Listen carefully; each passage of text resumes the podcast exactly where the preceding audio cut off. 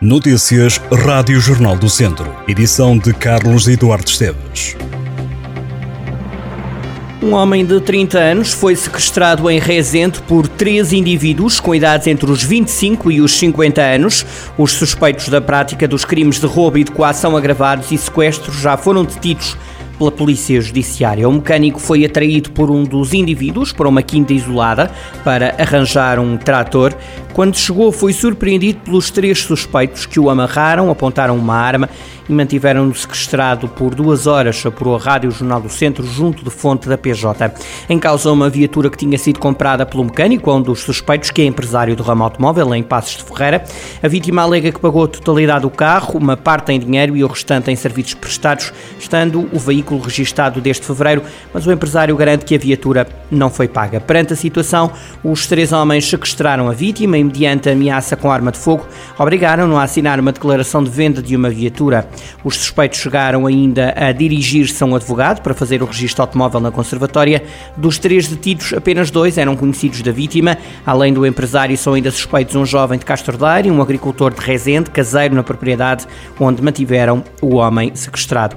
Os detidos foram presentes a tribunal. O empresário ficou em prisão preventiva até lhe ser colocada pulseira eletrónica. O agricultor terá que se apresentar semanalmente às autoridades. O jovem terá apresentações trissemanais. A Associação de Municípios do Planalto Beirão e Águas do Planalto tomaram novas medidas para fazer face à atual seca após uma reunião que juntou os autarcas dos conselhos abrangidos pelo sistema de abastecimento da região. Na reunião que decorreu da sede da Águas do Planalto, saiu a decisão de ativar preventivamente algumas das captações de reserva do sistema de abastecimento gerido pela empresa responsável pelo fornecimento de água nos conselhos de Carregal do Sal, Mortágua, Santa Combadão, Tábua e Tondela. Além disso, está também a ser estudado um plano de contingência para fazer face a potenciais interferências no sistema de abastecimento. Também foi assegurado que, apesar da seca, não foram sentidos constrangimentos no abastecimento público de água à população, prevendo-se que a situação se mantenha até o início normal da época das chuvas.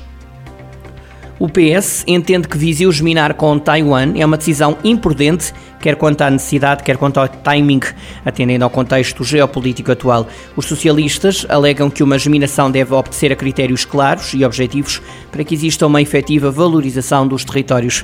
A Rádio Jornal do Centro, o vereador socialista Vítor Pinho Oliveira lembrou que Fernando Ruas, há uma semana, estava a saudar as famílias ucranianas refugiadas de guerra e que escolheram Viseu como local de proteção, e uma semana depois propõe geminar uma cidade que está geminada com Donetsk, a cidade separatista pró-russa que disputou a guerra em solo europeu.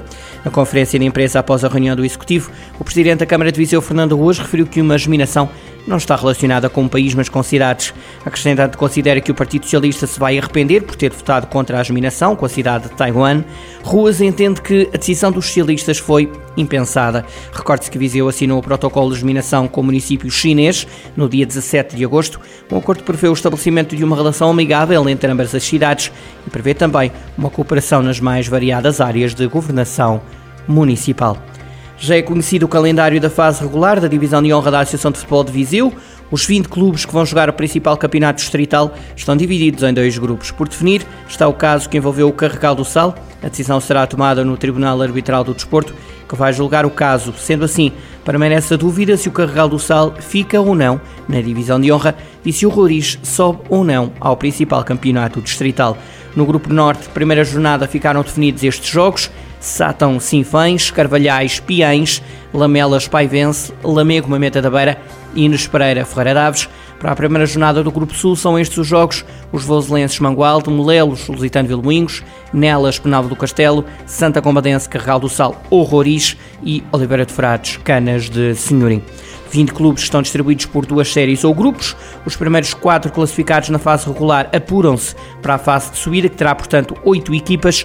Os restantes clubes de cada grupo vão lutar por não descer no outro mini campeonato jogado a 12 equipas. Vão descer três clubes à primeira divisão distrital.